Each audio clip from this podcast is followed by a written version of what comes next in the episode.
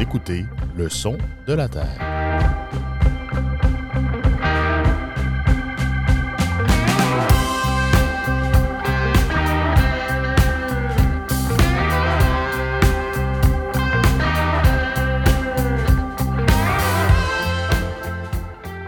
Bonjour et bienvenue au balado Le son de la Terre, propulsé par la Terre de chez nous. Un balado qui traite de sujets agricoles variés. Mon nom est Vincent Cauchy et je serai votre hôte pour cette édition. Ce sera le 20e balado depuis que nous avons reçu Marc Laverdière en octobre 2021. Un épisode que je vous invite d'ailleurs à réécouter si vous voulez vous dilater la rate. D'ailleurs, l'ensemble de nos balados sont disponibles pour écoute sur toutes les plateformes. Maintenant, si on entamait l'émission d'aujourd'hui. Fidèle à notre habitude, en première portion, on va faire le tour des actualités des dernières semaines et des derniers mois avec une journaliste de la Terre de chez nous. Cette fois-ci, j'ai eu la chance de parler avec Sophie Lachapelle de sujets intéressants comme le biochar, le 8 Lacoche, la préparation pour le World Dairy Expo de Madison et finalement la question des permis de travail fermés pour les travailleurs étrangers temporaires. Sur ce, je vous souhaite bonne émission.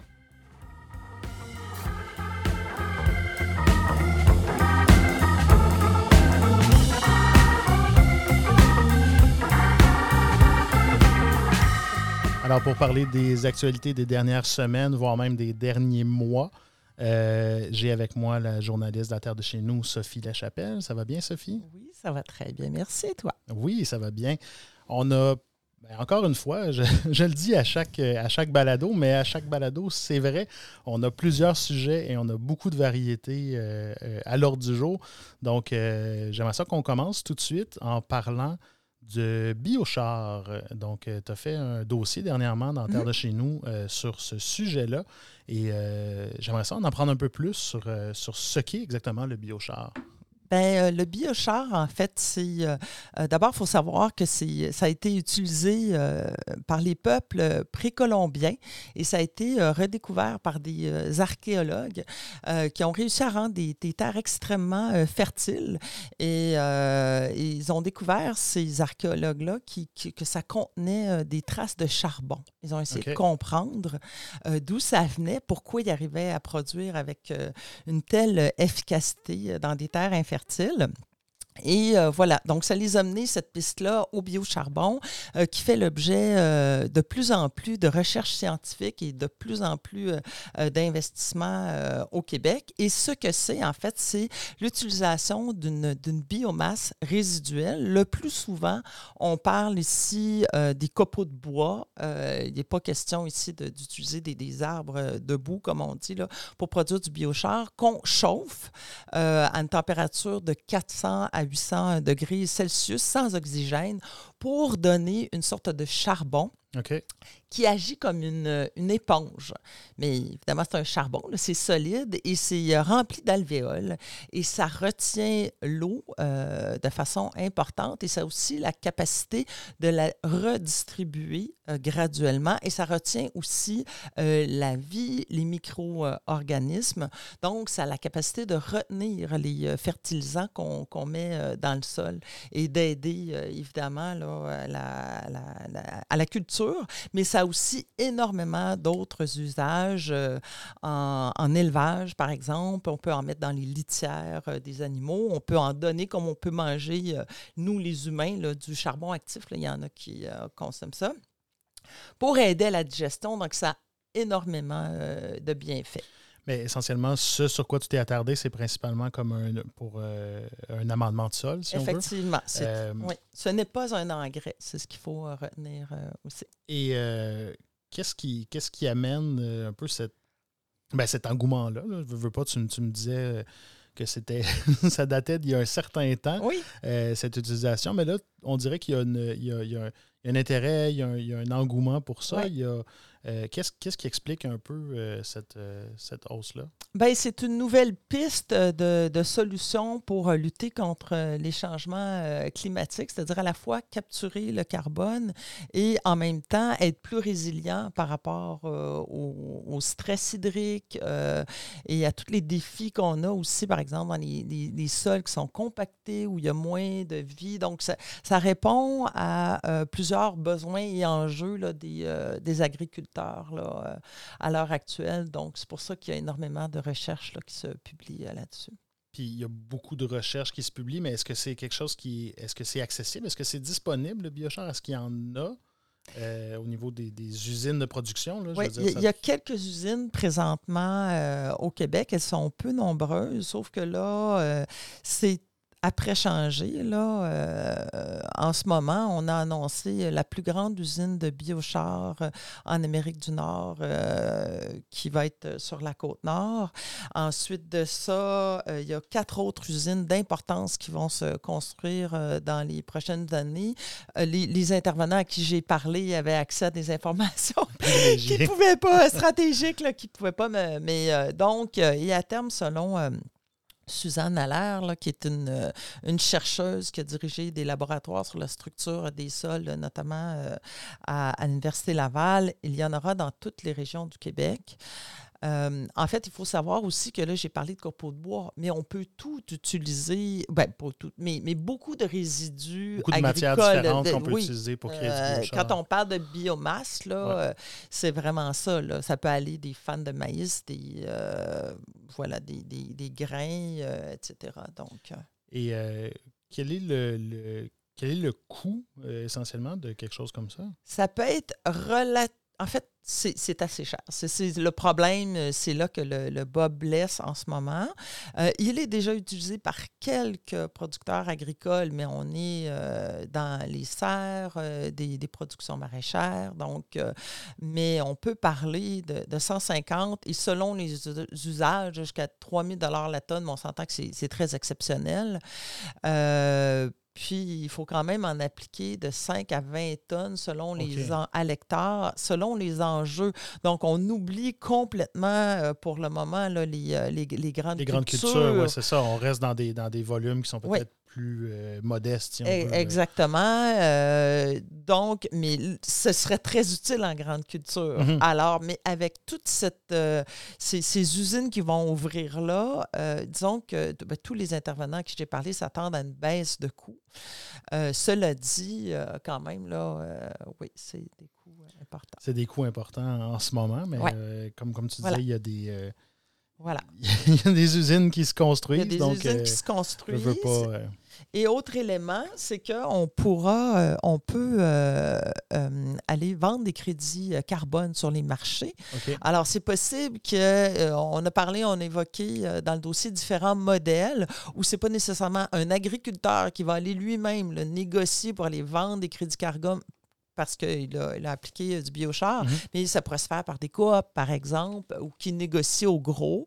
Et euh, on, là, on peut arriver, les, tarifs sont d'à peu près 600 la tonne d'après les euh, spécialistes. C'est pas les tarifs, les revenus. Donc, l'utilisation du biochar est considérée comme carbo-négatif. Exactement, exactement. Et, voilà. Parce qu'en fait, quand on utilise ces biomasses-là, qu'on les résiduelles, on, on les empêche d'émettre des GES. Donc, mhm. on les transforme, euh, au contraire, pour donner de la vie au sol et les rendre euh, voilà, plus efficaces et carboneutres. Au niveau de. Ben, tu disais tout à l'heure que ça servait à retenir l'eau. J'imagine que dans, un contexte, bon, c'est L'été 2023 n'est pas, pas un exemple à prendre en considération, mais j'imagine que dans, dans des, des épisodes de, sécheresse et de pénurie d'eau, ça peut être très, très pratique. En fait, oui, il l'est parce qu'il peut absorber de l'eau et il peut la, redistribuer tranquillement. Donc, euh, on a parlé des agriculteurs qui, eux, dont euh, les voisins avaient eu beaucoup de difficultés, puis qui ont eu une année extraordinaire pour leur part. Euh, le même euh, agriculteur euh, me disait des jardins de Sophie, me disait j'ai fait un test, on dit que ça peut absorber deux à trois fois la capacité, mais il dit j'ai au moins mis l'équivalent de deux verres d'eau dans un, un verre de, de biochar et ça a été complètement absorbé. Donc, ça absorbe pour redistribuer. exactement, plus graduellement. Donc, voilà. En tout cas, c'est très, très intéressant comme, euh, comme le, potentiel est très intéressant. Puis euh, ben, ça avait été utilisé par le passé. Euh, je ne vois pas pourquoi ça pourrait être utilisé. Ça pourrait pas être utilisé dans l'avenir. maintenant, si on se transporte dans un autre, ben, un autre domaine complètement, bon, aujourd'hui, on, est, on enregistre le balado. on est le 2 octobre, donc on est au beau milieu de la World Dairy Expo à Madison, au Wisconsin. Et ça m'a donné le goût de te parler un peu d'un dossier que notre collègue Caroline Morneau a fait il y a environ deux semaines sur la préparation un peu pour Madison. puis qu'est-ce que ça représentait un petit peu? Alors, euh, tu peux me parler un peu de, du travail qui avait été fait à ce moment-là, puis de, ce que ça implique aussi de, de, ben, préparer des vaches pour mm-hmm. aller dans une exposition comme ça internationale? Bien, il faut savoir que c'est plusieurs mois à l'avance, là, et même dans certains cas, des années où ils planifient en fait l'arrivée ou le retour, la présentation de certaines euh, des vaches, euh, mais de façon vraiment très, très concrète. Là, un mois à l'avant, euh, à l'avance, là, ils vont commencer à, à, planifier le voyage vers Madison au Wisconsin, qui implique quand même un voyage de 30 heures avec, avec des vaches. Donc, donc, il euh, faut imaginer qu'il faut les nourrir, s'assurer de leur bien-être. Elles s'en vont quand même dans un, concours où elles seront jugées. Donc, elles, doivent être euh, à leur meilleur.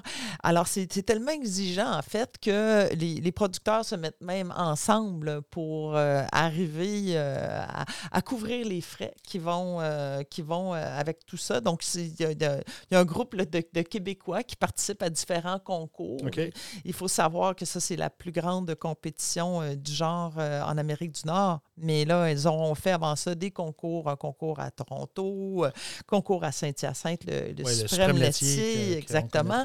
Donc, ça les amène vers la grande compétition internationale. Et en fait, c'est ça, c'est qu'ils doivent même aller jusqu'à enregistrer leur heure de passage aux douanes.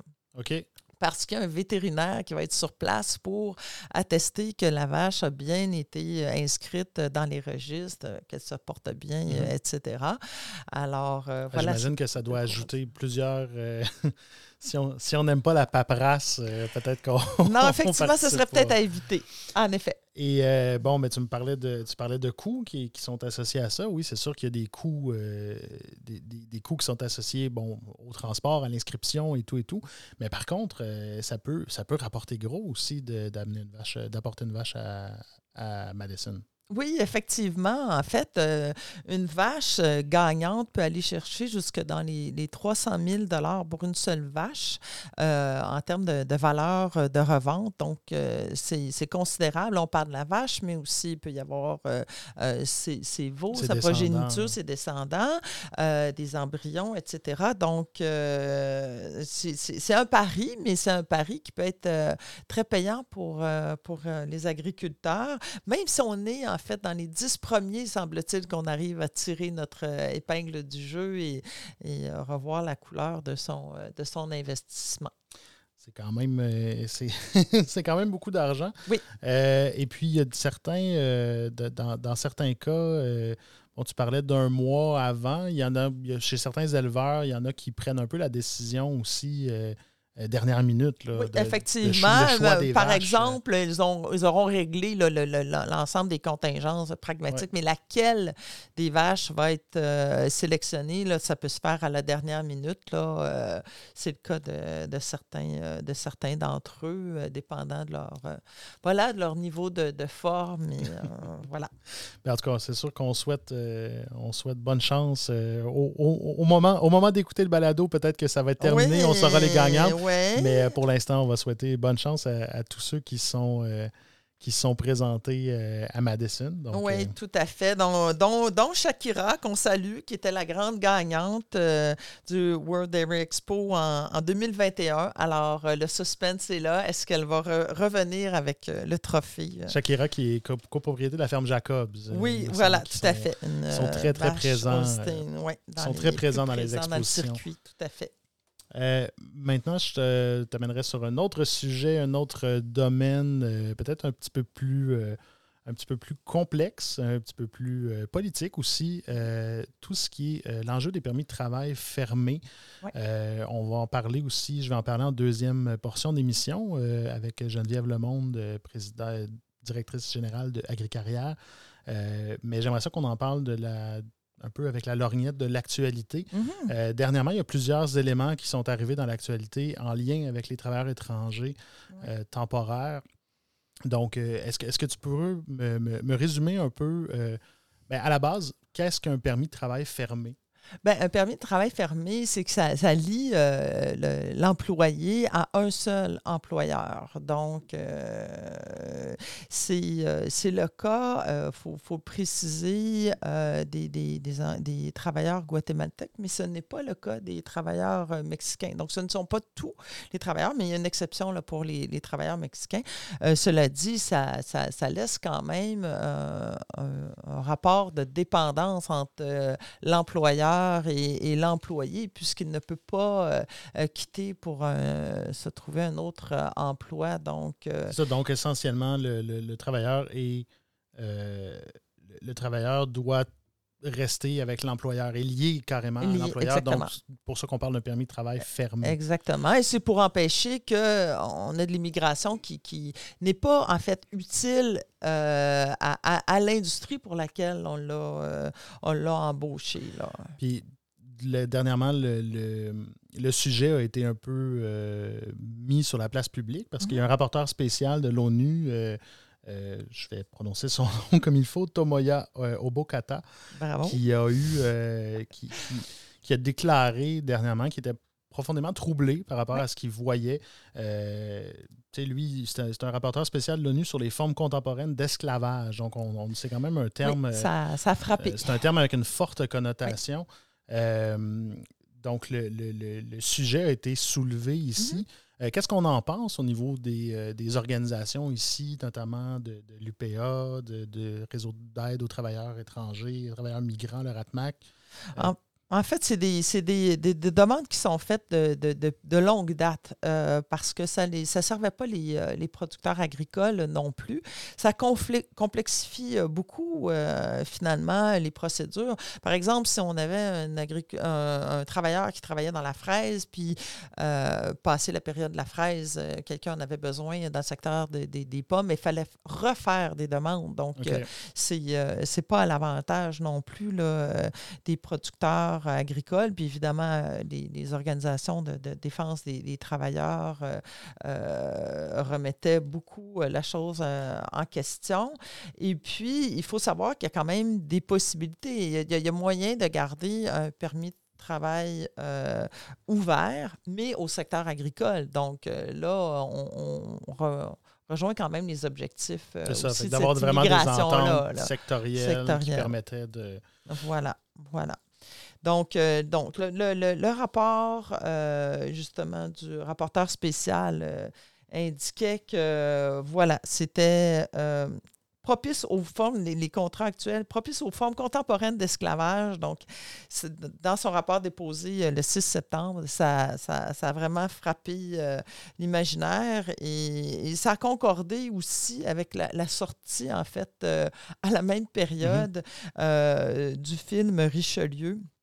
Euh, de Pierre-Philippe euh, Chevigny, où euh, justement, on, ça, met en fait Marc-André Gondin, et, voilà, on voit les, relations et tous les méfaits que ça peut avoir sur les travailleurs agricoles. Donc, c'est une fiction, mais qui a quand même trouvé grâce là, aux gens là, du milieu qui, ont dit que ça reflétait quand même certaines réalités, pas toutes. Je pense qu'il faut aussi être équilibré. Là. Mm-hmm. voilà. Et puis ça fait beaucoup de beaucoup d'éléments euh, divers qui, qui, encore une fois, comme je le mentionnais, qui remettent cette question-là euh, au sommet de la pile, si mm-hmm. on veut. Euh, dernièrement, justement, il y, a, il y, a, Québec qui disait qu'elle allait peut-être se pencher sur cette sur cette question-là des permis fermés. Donc, mhm. euh, j'imagine que c'est quelque chose qui est en, cours. Ça a été euh, annoncé euh, tout récemment, le 26 septembre. c'est le gouvernement Legault qui a chargé la Commission des partenaires du marché du travail d'évaluer toutes les, possibilités, les solutions qu'on pouvait envisager dans ce cadre-là. Donc, voilà. Donc, c'est un, dossier qui est en développement et qui, espérons-le, pourra Peut-être pour avoir des avancées avant la prochaine saison. La saison des, travailleurs étrangers se, termine euh, quand même euh, très bientôt avec la venue de l'hiver. Oui. Euh, donc, une autre saison qui se termine, c'est aussi la saison des récoltes. dans, le, dans le maïs, bon, encore une fois, quelque chose qui n'est pas, c'est pas nouveau, mais on en a parlé, on en a parlé un peu plus. On a parlé du 8 lacoche, qui est un champignon, une anomalie dans le maïs. qui, peut être, bon, qui peut sembler répugnante, mais mm-hmm. qui a vraiment des, beaucoup d'intérêt pour certaines personnes. Est-ce que tu peux, euh, est-ce que tu peux m'en parler un peu? C'est toi qui s'est intéressé vraiment à ce. En fait, tu, nous as appris à certaines personnes ici qu'est-ce que c'était. Donc, euh, avec beaucoup, beaucoup d'intérêt, euh, j'aimerais ça que, que tu en parles un petit peu. Oui.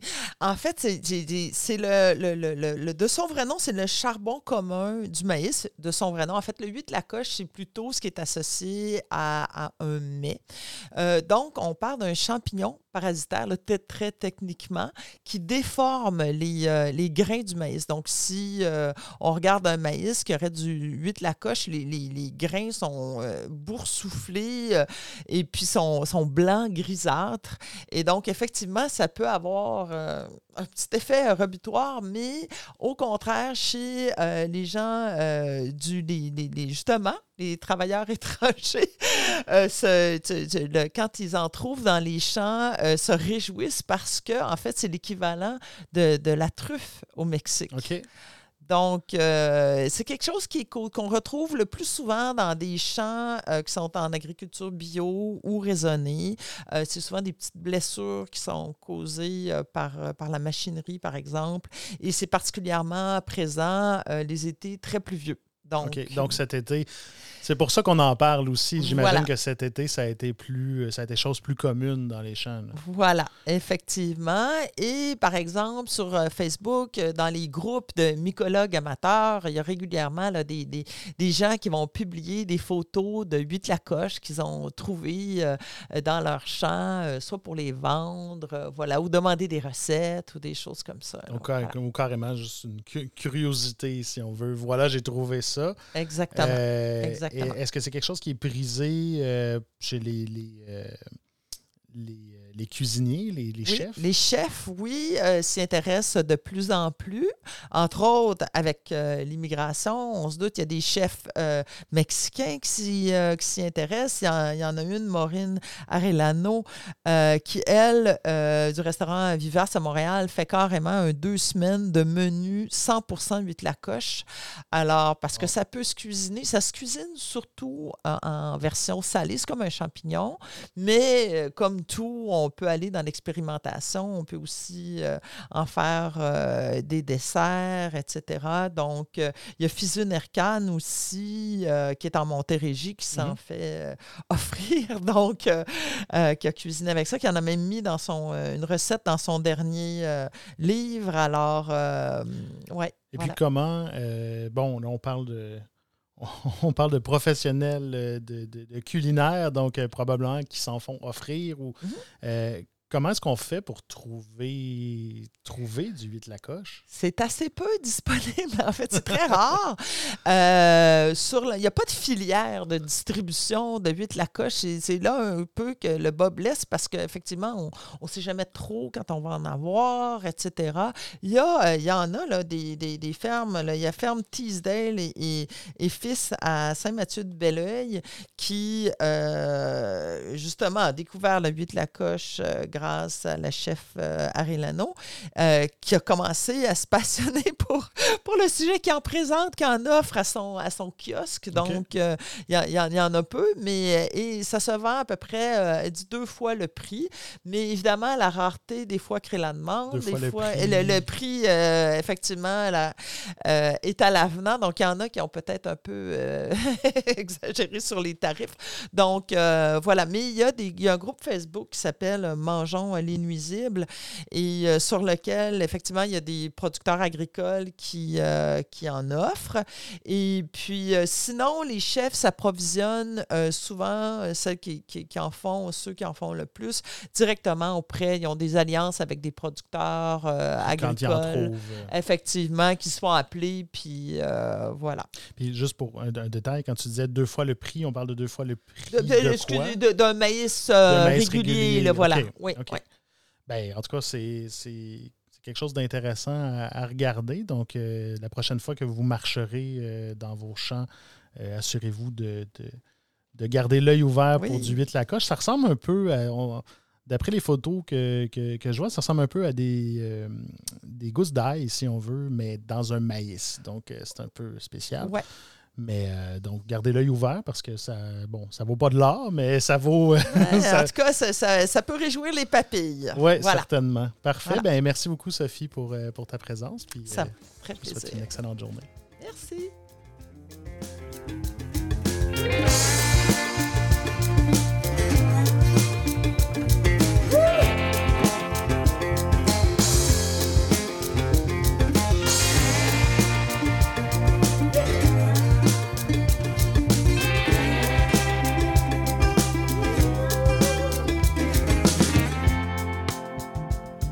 La pénurie de main-d'œuvre est sur toutes les lèvres en ce moment, que ce soit dans les usines, les restaurants, les services.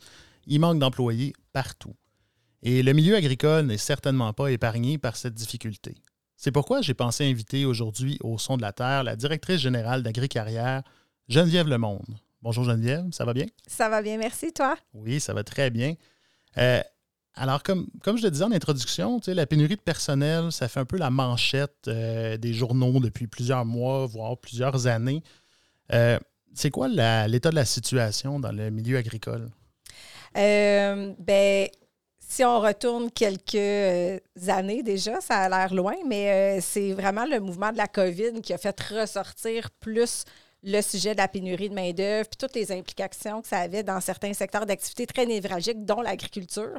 Euh, puis à ce moment-là, ben, il y avait vraiment beaucoup d'enjeux en cours, euh, des travailleurs étrangers qui étaient peut-être pas capable de rentrer mhm. au pays. Bref, ça avait fait monter le dossier sur le dessus de la pile, ou en tout cas remonter un peu ce dossier euh, sur la pile.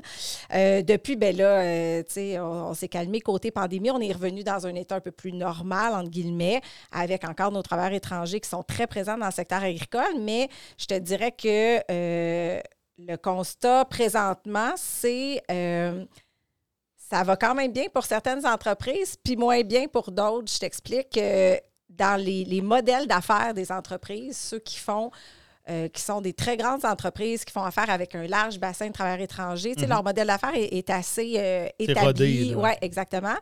Puis les plus petits, ceux qui, euh, qui peinent un peu ou qui commencent à grossir puis qui ont besoin d'entreprise, bien, il y en a qui se démarquent tout de suite rapidement, soit par un modèle d'affaires. on entend souvent, ben, en tout cas de plus en plus, des modèles de coop ça, ça attire les gens euh, des, entreprises plus dans le bio, qui ont des super bonnes pratiques agro-environnementales. Donc, il y, a des éléments qui attirent le consommateur ou les travailleurs à aller vers une mission d'entreprise agricole. Mm-hmm. Puis ces entreprises-là, ils nous disent, nous, on en reçoit des CV. Fait qu'il y en a des gens. Puis, euh, à l'inverse, il y en a d'autres dans certaines régions, des fois des régions plus éloignées, ou qui ont un modèle d'entreprise peut-être plus, euh, plus traditionnel, qui sont peut-être un peu moins attractifs, entre guillemets. Mhm. C'est pas des mauvaises entreprises, mais là... C'est un peu moins sexy, là, Ça se peut que la liste de CV, soit plus courte à ce moment-là. Fait que, tu sais, je te dirais qu'il y a comme ce, portrait-là qui n'est pas pareil. Tu sais, toutes les entreprises ne te diraient pas le même, la même préoccupation. Fait que chaque, tout dépendamment des régions, des tailles d'entreprise, puis des modèles d'affaires un peu. Exact. Euh, puis le, rôle de Agricarrière dans tout ça, c'est quoi exactement? Euh, le rôle d'Agricarrière, c'est d'inventer ou de créer des programmes ou des outils qui vont, on l'espère, rendre la vie plus facile aux producteurs agricoles. Nous, on a la chance, comme comité sectoriel, d'avoir une porte ouverte sur plusieurs financements à cause de notre statut de comité sectoriel. Ça nous permet, euh, ben, premièrement, d'être proche du terrain, d'entendre les préoccupations, de créer certains programmes puis d'aller chercher du financement. Un des exemples qu'on a fait dans les dernières années, euh, ben deux, peut-être que je pourrais dire que, peut-être que les gens ont déjà entendu parler, le programme Agri-Francisation qui permet d'aller obtenir les services d'un enseignant en francisation directement à la ferme pour apprendre puis mettre le vocabulaire agricole dans la bouche des beaucoup des travailleurs mhm, étrangers ou des travailleurs d'ici qui parlent, qui sont des immigrants reçus puis qui parlent moins bien français. Fait que cette idée-là, on l'a travaillé ensemble du côté d'Agricarrière, puis là, ben, il y a du financement qui est disponible. Puis même chose dans un autre euh, cadre avec des travailleurs euh, locaux, le programme Ferme Emploi qu'on a réfléchi aussi, dans le contexte où les producteurs nous disaient, nous, on en embauche beaucoup de gens qui n'ont pas d'expérience en agriculture, puis ils n'ont même pas de formation en agriculture. Ils ont un intérêt, mais ils vont pas ces bancs d'école. Puis, Mhm. fait que là, ils arrivent chez nous, puis ils sont brand new là, dans le secteur. Donc, Ferme Emploi, on a bâti des outils pour aider le producteur à bien intégrer cette main-d'œuvre-là qui est totalement hors du secteur Néophyte, agricole si on veut. Là. des néophytes pour les amener euh, à évoluer, à apprendre rapidement, toujours à la ferme. Fait que, tu sais, c'est toujours les idées qu'on entend sur le terrain que nous, on, on développe. Puis on a de l'aide du terrain qui est euh, les centres d'emploi agricole des fédérations de l'UPA qui nous aident dans le déploiement sur le terrain parce que des fermes au Québec, bien, il y en a partout. fait qu'Agricarrière, on est une petite équipe plus de création. Puis on a des partenaires comme les centres d'emploi sur le terrain qui nous aident après ça. Qui vont aller faire la mise en œuvre. Exactement. Euh, J'aimerais qu'on parle un peu de la, de la main-d'œuvre québécoise sur Oui. les fermes du Québec. Euh, bon, ben, tu t'en parlais tout à l'heure, pendant la pandémie, euh, il y a eu des nombreux appels qui ont été lancés pour que les travailleurs québécois viennent un peu euh, pallier à l'absence de travailleurs étrangers. Aujourd'hui, bon, ap- après la pandémie, si on veut, qu'est- qu'est-ce qui, reste de tout ça? Est-ce qu'on entend des, des- des- il y, a, encore des échos de, ça qui restent, qui sont demeurés euh, de, cette période-là, ou tout comme la pandémie, ça ce n'était que de passage? Bien, c'est sûr qu'il y en a eu, là, de ce n'était que de passage, le rêve un peu bu- bucolique d'aller travailler à la ferme, puis finalement, on retourne dans notre secteur d'activité pré-pandémie, euh, bon, après, quand, quand, quand ça s'est Ouais. euh, estompé. Euh, mais sinon, je te dirais, ben, d'emblée, je te dirais main-d'œuvre locale, plus que main-d'œuvre québécoise, parce que le Québec, comme pas mal partout, il y a du Québécois de souche, Oui, oui, mais il y a des immigrants. Fait. fait que on a euh, quand même, depuis euh, la pandémie, dans notre euh, région plus montréalaise, avec notre service AgriJob, on a vu vraiment un- une. euh, la croissance, elle ne s'est pas essoufflée. On a beaucoup de travailleurs qui sont arrivés euh, de la pandémie, qui sont restés. La, la moyenne d'âge, entre autres, aussi a, a diminué. Il y a des, des parents qui travaillent avec nous puis que les enfants ont embarqué. Donc, il y en a de la main-d'œuvre d'ici qui est disponible, que ça leur tente. Puis, en même temps, euh, je te dirais, les chiffres qu'on voit du côté des milieux scolaires, des programmes de- d'enseignement, sont quand même bien, les chiffres. Tu sais, c'est pas... euh, on n'a pas des cohortes euh, euh, extrêmement volumineuses dans les cours en agriculture parce qu'il y en a quand même dans beaucoup de centres de Mhm. formation au Québec. Mais relativement, la production animale, la production horticole, les cours, ça fonctionne, les cohortes partent. Donc, je me dis, ben, c'est parce qu'il y a des Il n'y a jeunes pas, il y a pas qui de ont un intérêt. ferme nécessairement. exactement. Puis, euh, puis nous, on continue à le faire vivre aussi avec la main-d'œuvre locale, comme ça, en se disant, euh, une autre porte qu'on a, c'est aller faire ces programmes-là. Puis, euh, nous, on est en contact avec plusieurs maisons d'enseignement pour faire le pont avec les entreprises pour qu'il y ait plus de portions de stages. Donc, un programme de, de DEP, par exemple, en production animale, qui avait plus de proportions d'heures sur les bancs d'école qu'à la ferme. On essaie de renverser la vapeur. ouais. puis que les jeunes soient euh, rémunérés quand ils sont en stage aussi. Donc ça, ça a ouvert aussi des portes à des programmes qui étaient un peu en faiblesse, puis que finalement, avec ça, quelqu'un, euh, tu sais, comme moi puis toi qui décide de changer de branche puis qui décide d'aller étudier, on ne peut pas se permettre de part de salaire Non, pendant exact. deux ans de temps. Mais si on a des stages, on est rémunéré, puis on, on se lance. Donc, ça aussi, ça l'a fait euh, croître certains programmes qui étaient peut-être un peu en perte de vitesse. Mhm. Fait qu'il y en a des gens au Québec, des Québécois de souche ou des d'autres types Ouais. de, de nationalités qui, euh, qui ont de l'intérêt. Et à l'époque, euh, si on remonte dans le temps, on prend une petite machine, euh, une petite marche de santé par en arrière. Euh, est-ce que les appels, est-ce que les appels à l'époque avaient porté fruit? Est-ce que ça avait été un succès sur toute la ligne? Euh? L'appel euh, La- la- l'appel au champ. L'appel euh, au champ, ouais, oui, en Euh, 2000, euh, 2020. 20, ouais. 2020, oui, c'est ça. Ça, ça, ça paraît loin. Euh, oui, ça avait porté euh, ses fruits. Je me rappelle qu'il y avait eu beaucoup de, de bruit journalistique, on va dire ça comme ça, tu sais, sur aller euh, prêter main forte. Il y avait une, euh, une petite euh, rémunération là, financière, incitatif qui avait été mis. euh, 200 dollars. Ouais, qui avait été mis euh, à l'époque euh, en place. Mais c'est sûr que, comme tu le disais tantôt, cet effet effervescent-là, c'est quand même stabilisé dans le temps. Il y a des gens qui sont repartis, il y a des gens qui sont restés, puis il y a des nouveaux joueurs, des nouveaux travailleurs qui, sont, qui, ont, qui ont découvert ce secteur-là. Ça, S'il y a eu un impact positif de la COVID, je te dirais, c'est quand même d'avoir mis sur la map de il y a de la place pour venir travailler en Ouais. agriculture. Tu n'as pas besoin d'être une relève ou d'être de la famille, d'avoir une ferme chez toi.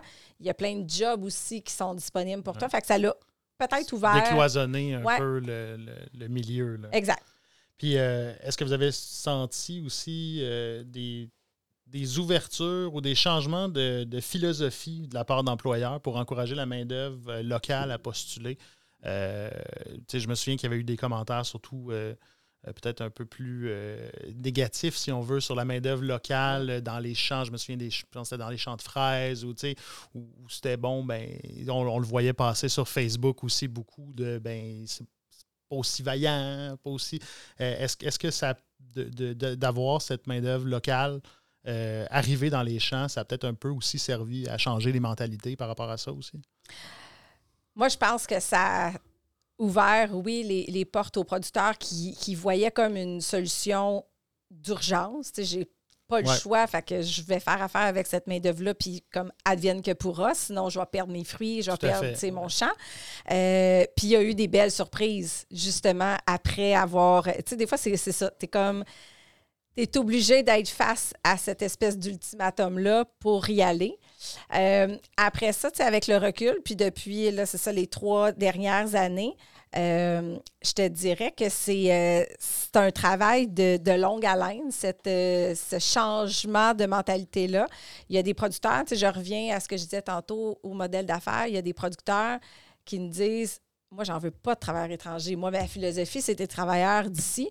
Je les trouve bons, puis je les forme, puis euh, je les aime. Puis euh, puis il y a d'autres modèles, c'est pas ça. Puis on ne réussira jamais à les convaincre. L'efficacité passe par les travailleurs étrangers, puis c'est correct. Chacun a son modèle.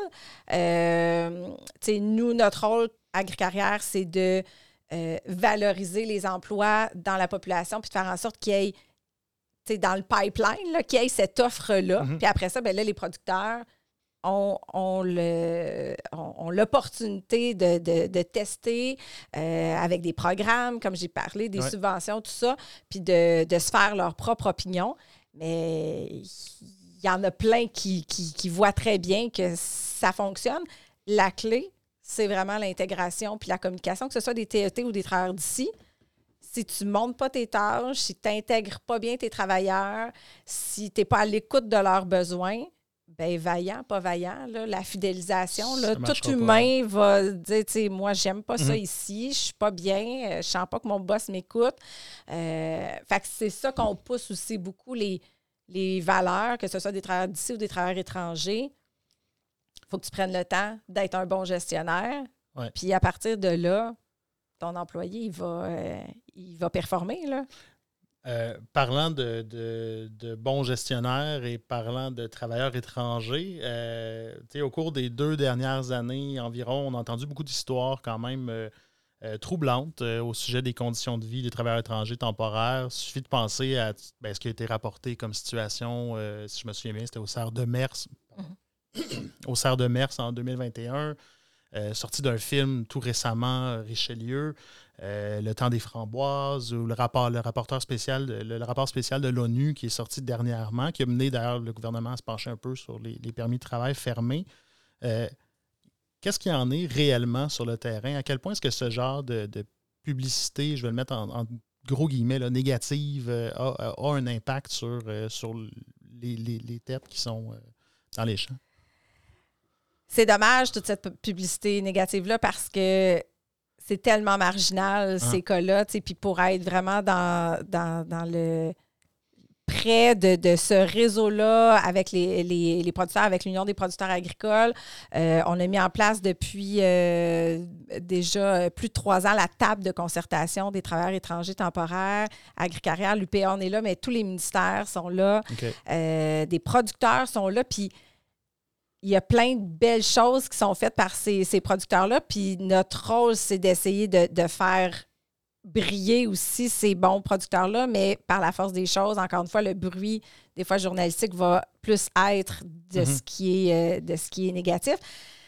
C'est correct de le sortir en même temps parce que il faut, faut, faut voir. Faut nommer quand même. faut nommer, il ne faut pas jouer euh, à l'autruche. Il, y a des, euh, il y a des employeurs qui devaient être réprimandés pour, pour, leur, pour leur comportement. Mais vraiment, ce que nous, on vise, c'est la plus grande communication entre tous les joueurs. C'est quelque chose qu'on a qui est assez unique au Québec. Dans les autres provinces, euh, cette, cette synergie-là entre les ministères, instances gouvernementales, les producteurs, euh, syndicats de notre côté avec l'UPA, puis Agricarrière, c'est vraiment quand même quelque chose d'assez euh, d'assez unique au Québec. donc, on, on, pousse vraiment, puis on parle des vraies choses à cette table-là. On parle de ces sujets d'actualité-là. On essaie de voir comment on peut faire aussi ressortir les bons producteurs, mhm. euh, comment on peut proposer des revendications pour que les programmes s'ajustent justement en fonction des producteurs qui, eux, font tout ce qu'ils ont à faire, mhm. puis répondent à toutes leurs obligations. Euh, mais c'est sûr que c'est c'est comme à chaque fois un coup que je sais que les producteurs reçoivent parce qu'ils se disent, c'est après ça, les gens pensent que tous les producteurs sont dans le même panier c'est malheureusement pas le cas. C'est plus facile des fois de faire. Euh, de, pas glorifier, mais de faire exploser ce qui est négatif que de, mettre du positif. Euh, mais est-ce que tout ça, ça renforce un peu aussi euh, l'importance de démontrer que il y a des bonnes pratiques en matière de main-d'œuvre, notamment avec les têtes, de, faire des, des, initiatives un peu, Ma ferme, mon monde, mhm. des, des, genres de trucs comme ça qui permettent de, euh, de, faire, euh, justement, de faire rayonner ça. Est-ce que ça renforce cette idée-là aussi de dire, ben on va, on va essayer de combattre un peu ce cynisme-là par euh, quelque chose de bien?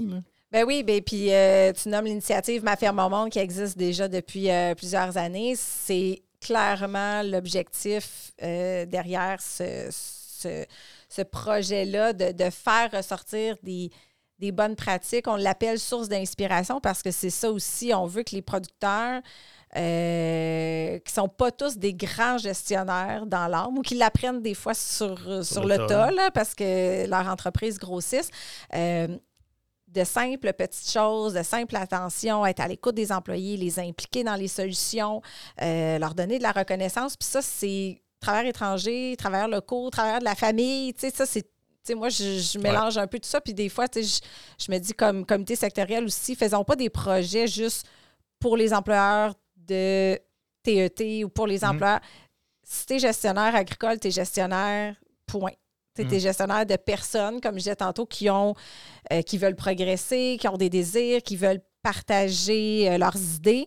Euh, puis c'est ça, ma ferme au monde qu'on veut ressortir. C'est n'as pas besoin de faire quelque chose d'exceptionnel. Tu n'as pas besoin d'avoir 100 000 de budget par année pour euh, faire la gestion RH euh, mm-hmm. de ton entreprise. Euh, des petites initiatives sont super intéressantes, mais c'est sûr que culturellement, Peut-être que tu vas faire des choses différentes avec tes travailleurs étrangers qu'avec tes travailleurs locaux. Mais somme toute, c'est ça. Faisons ressortir le, positif. Avec les travailleurs étrangers, on l'a vu dernièrement, je pense, une, une, Coupe du monde de soccer entre groupes à quel point est-ce que ça peut être difficile aussi de changer les perceptions de la population en général euh, en lien avec les, travailleurs étrangers? Euh, je m'explique, dans les, dans les petits villages, par exemple, euh, il y a eu. Est-ce est qu'on sent qu'il y a eu un changement, peut-être une plus grande ouverture envers, ces travailleurs-là? surtout, je dirais, depuis la pandémie, où on a, on a réalisé, Tabarouette, on, on, a besoin de ces gens-là parce que sinon, ça ne fonctionne pas dans les champs. Euh, est-ce qu'il y a eu est-ce qu'on a senti un espèce de, changement de, de, façon de penser par rapport à, ces gens-là? Moi, ce que j'entends beaucoup sur le terrain, c'est qu'en région, ces travailleurs-là sont hyper bien accueillis et intégrés. Euh, les marchands vont ajouter des produits dans leur épicerie, euh, des produits mexicains, par exemple. Oui, c'est ça pour, que, pour cette clientèle-là. Il va y avoir des activités. Tu as nommé des matchs de soccer. Des, il, y a, plein d'activités qui s'organisent en région. Il y a des super bons organismes aussi d'intégration. Euh, nous, on travaille avec, un, entre autres, plus de façon rapprochée avec un organisme qui s'appelle le Pays dans le centre du Québec, euh, qui est hyper dynamique pour justement travailler à l'intégration de cette euh, clientèle-là qui souvent vient vraiment plusieurs, plusieurs mois euh, ici. Mm-hmm. puis, donc, non, je te dirais, ben, je te dirais, est-ce que ça a évolué depuis les dernières années? J'espère, mais j'ai pas eu d'écho récent, du moins, que il n'était pas bien intégré dans, les régions. Au contraire, euh, ça apporte comme une autre couleur mhm. euh, particulière, surtout dans les régions où il y en a beaucoup. Je pense à la Montérégie, où il y a vraiment des villages, euh, entre autres Saint-Rémy, où c'est une grosse masse de travailleurs quand même. donc, ils sont, c'est sûr qu'ils sont ensemble, mais ils sont aussi quand même intégrés dans, la communauté. On l'a vu aussi, on a fait euh, cet été, un, on a participé à une euh, fête. Euh, des récoltes qui était dans, dans, les Laurentides. Puis c'était vraiment pour rapprocher justement la population générale du monde agricole. Donc, il y avait beaucoup de travailleurs étrangers, il y avait des producteurs, il y avait des gens euh, comme moi puis toi, du grand public, qui pouvaient euh, aller à, la rencontre de, tout ce beau monde-là.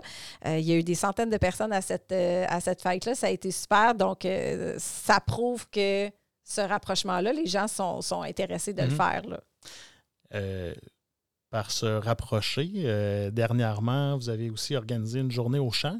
Oui. Euh, donc, euh, pour les employés de l'UPA, pour se rapprocher aussi de, la matière première, si on veut. Euh, comment ça s'est passé, cette, cette journée-là? Ça a vraiment été une journée enrichissante qui avait deux objectifs, en fait. La première, le premier objectif, c'était de ben, sortir les gens du bureau ici. sortir les gens du bureau pour aller vraiment tâter sur le terrain.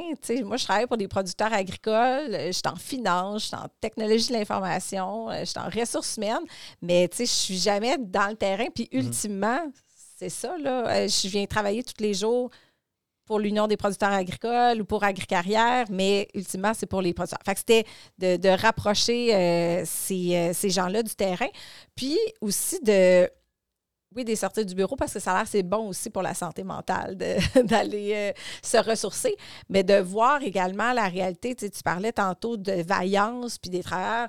On a fait une journée, moi je l'ai fait aussi euh, vraiment euh, concrètement, puis c'était une très grosse mhm. journée de travail, réellement. On a vraiment mis les paires à la pâte, on est allé cueillir des raisins, puis honnêtement, tu sais, je suis pas certaine que je serais retournée le lendemain. Euh, donc, euh, ça, ça te met une autre perspective de euh, conditions de travail, d'aléas de, la température. On avait une très belle journée, mais tu sais, on aurait pu tomber sur une journée vraiment moche. C'est ça, exactement. Donc, eux, ils vivent ça tous les jours.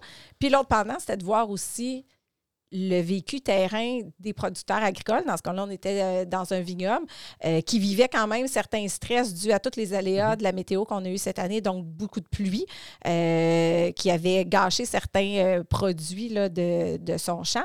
fait que de voir aussi le stress d'un de l'entrepreneur sur le terrain qui, gère sa business, c'est son gagne-pain, beaucoup de choses hors de leur contrôle, dont les aléas de la météo. Fait que tout ça mis ensemble, ça fait vraiment beaucoup d'apprentissage dans une journée. Là. Ça a été euh, super bénéfique. Puis à quel point est-ce que c'est le genre de, d'événement où que ce serait important pour euh, le commun des mortels d'expérimenter euh, ce genre de réalité-là à la ferme pour un peu euh, je pense à des fermes laitières pour arrêter de penser que le lait vient de l'épicerie. Donc, euh, Ça serait euh, vraiment super intéressant. Encore plus aussi avec l'aspect qu'on entend souvent que les gens vont beaucoup s'attarder au prix dans les produits à l'épicerie. Mhm. vers l'achat local ou vers un achat qui est moins cher, mais qui est peut-être un fruit ou un légume exporté. Donc, de voir la réalité du travail qui est accompli, l'explication un peu derrière le pourquoi du prix rendu, euh, rendu dans ton panier d'épicerie, euh, ça, serait, ça serait vraiment super. Puis pour revenir aussi sur ton point de, bon, comment qu'on, on voit aussi la réalité, le lait, il n'est pas directement dans le pain de lait, ça, ça vient de... Euh, on travaille sur, sur un autre projet qui s'appelle Jeunes à la ferme, où on, on appuie certains jeunes à venir apprendre des tâches de base à la ferme, entre autres en production laitière, euh, pour, oui, du dépannage pour les producteurs de fin de semaine, de vacances, évidemment euh, pour les jeunes de 14 ans et plus.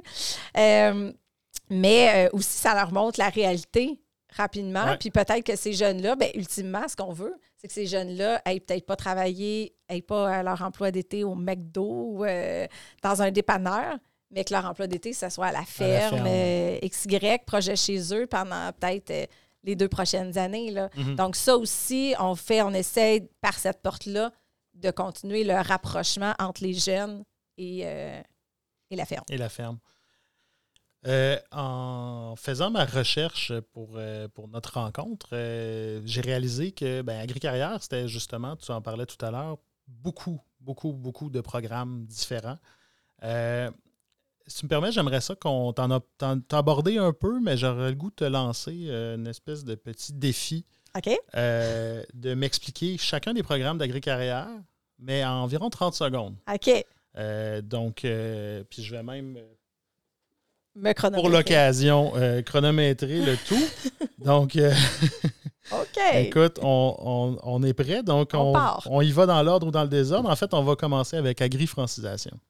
Agri-francisation, comme j'ai dit, c'est 40 euh, heures de francisation à la ferme qui est disponible pour un producteur qui le désire. L'enseignant va se déplacer chez lui, va euh, montrer, euh, va évaluer ses travailleurs, va expliquer des, des, mots de vocabulaire du secteur agricole pour améliorer la communication dans le quotidien. Donc, ça ça n'a pas la vertu de faire en sorte de devenir complètement fluide en français, mais de se débrouiller au quotidien à la ferme.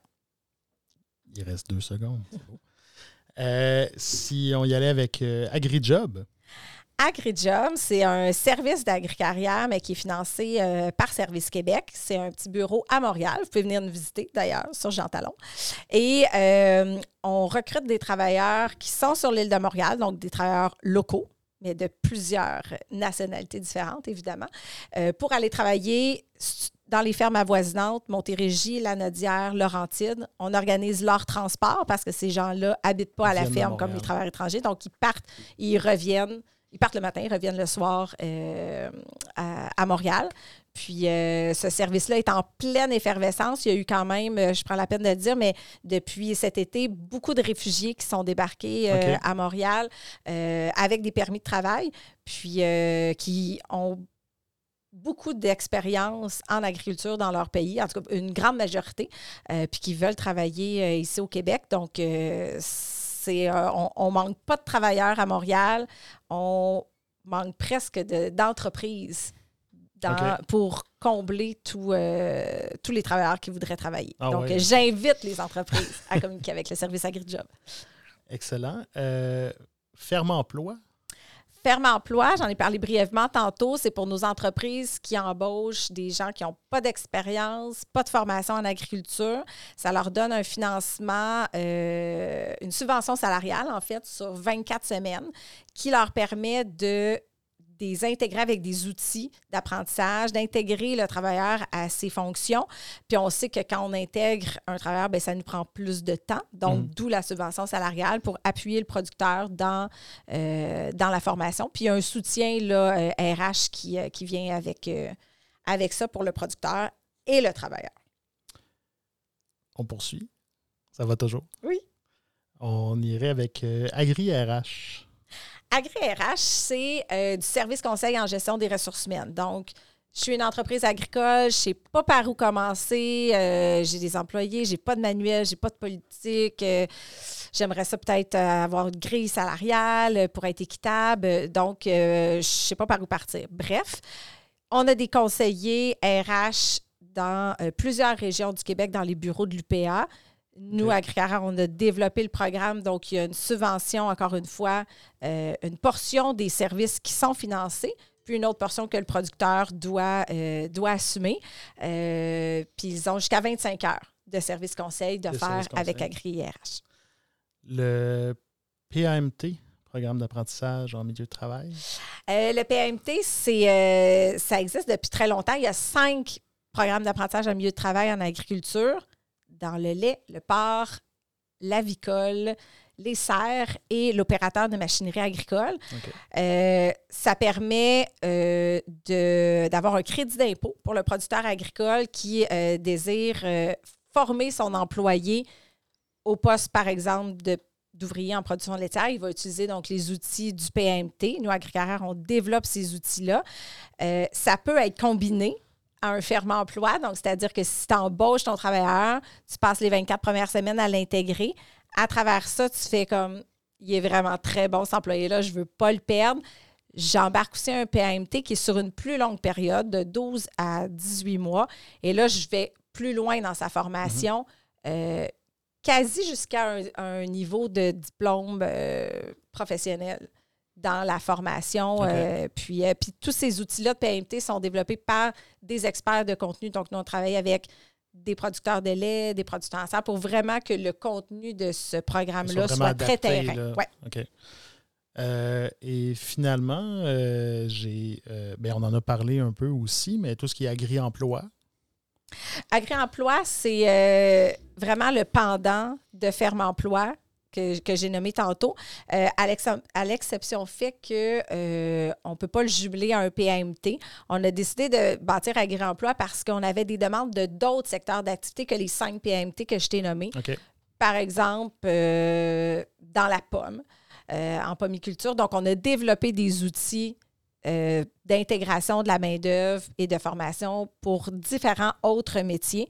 Euh, mais c'est la même chose, subvention salariale sur 24 semaines euh, pour bien intégrer ta main-d'œuvre qui n'a pas de formation, qui n'a pas d'expérience en agriculture. Est-ce que j'en oublie? Sûrement. ben, tout à l'heure, on a parlé de ma ferme Mon Monde. On Oui. l'a un peu, on a un peu euh, survolé un peu le, le- ce que ce que c'était. En fait, j'en ai parlé sans vraiment mentionner ce que c'était. Donc, tu peux m'expliquer un peu euh, euh, ce, ce que c'est euh, concrètement aussi? À c'est une initiative euh, qui est, puis là, j'espère pas me tromper, je crois qu'on est rendu à la 18e édition. Fait que ça fait quand même plusieurs années que ça roule. Mhm. Puis l'idée, c'est de faire ressortir des bonnes pratiques, des bonnes inspirations en gestion des ressources humaines pour que le producteur se dise Ah, je pourrais peut-être faire ça chez nous. Ça n'a pas l'air si compliqué. Euh, ça a l'air d'avoir des résultats. Euh, on a essayé plusieurs euh, formules. Vous avez peut-être déjà lu plein d'articles de Ma ferme au monde dans la terre de chez nous. Il y a des articles qui roulent à chaque année.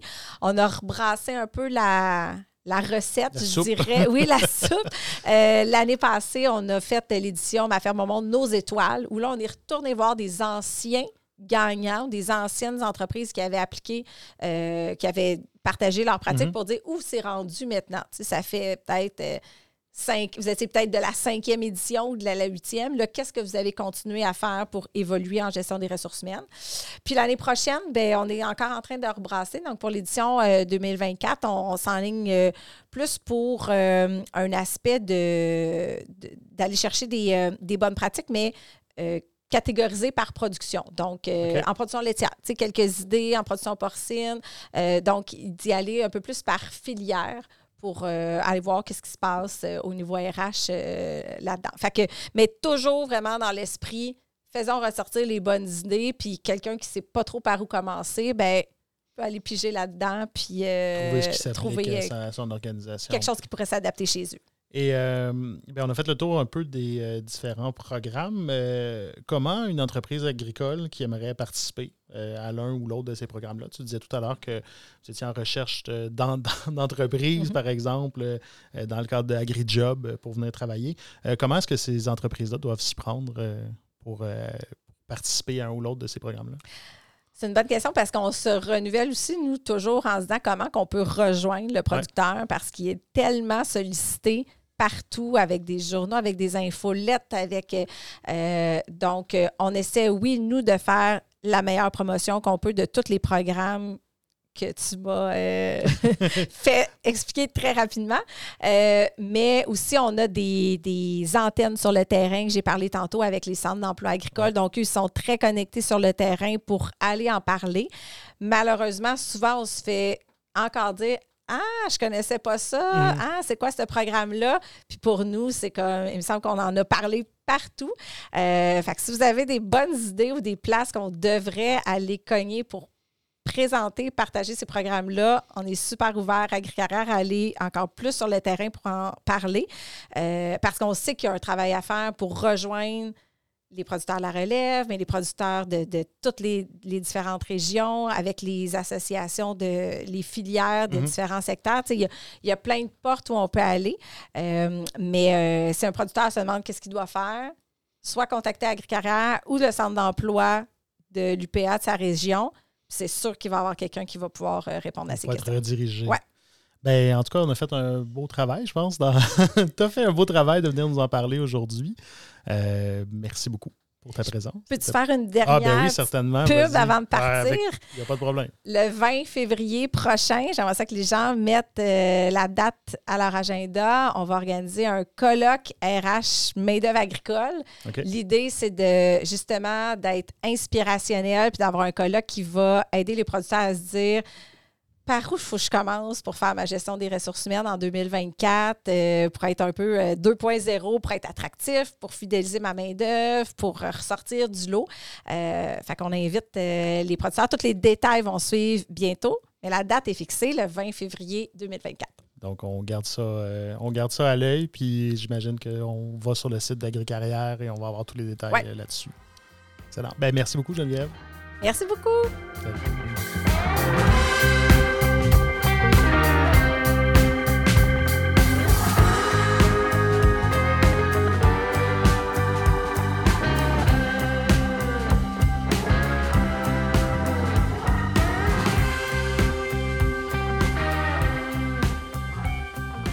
Voilà, c'est déjà tout pour cette édition du Son de la Terre. Je tiens à remercier Sophie Lachapelle et Geneviève Lemonde pour leur participation et leur temps. Encore une fois, merci à vous d'être à l'écoute et d'appuyer la Terre de chez nous. Si vous avez des commentaires, des suggestions, des fleurs ou le pot, n'hésitez pas à nous écrire au balado.laterre.ca ou encore à nous envoyer un message privé sur notre page Facebook. Sur ce, je vous dis à la prochaine.